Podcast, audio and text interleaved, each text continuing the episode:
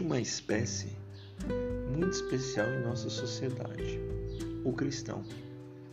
Muitos acreditam que ele não exista mais, foi extinto.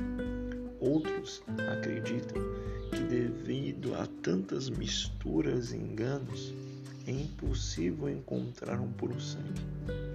Mas nesse rápido manual, vou lhe guiar a encontrar um espécime raro desse dito ser.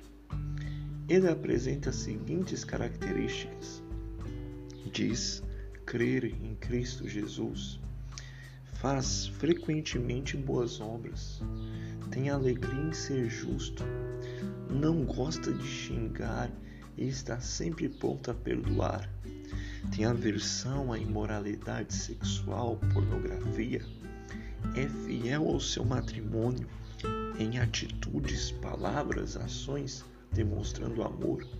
Sua palavra é de sumo valor, é fiel aos compromissos, abomina a mentira e a enrolação.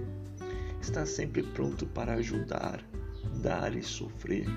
Sempre, sempre, sempre está inclinado a pagar o mal com o bem. E frequentemente a sua vida é uma busca pela perfeição. Caso encontre um espécime com essas características, está verdadeiramente diferente de um cristão.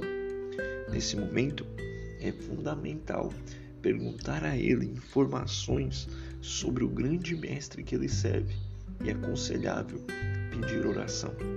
Tudo isso foi fundamentado em Mateus capítulo 5 boa caçada e um forte abraço do Pastor Lucas.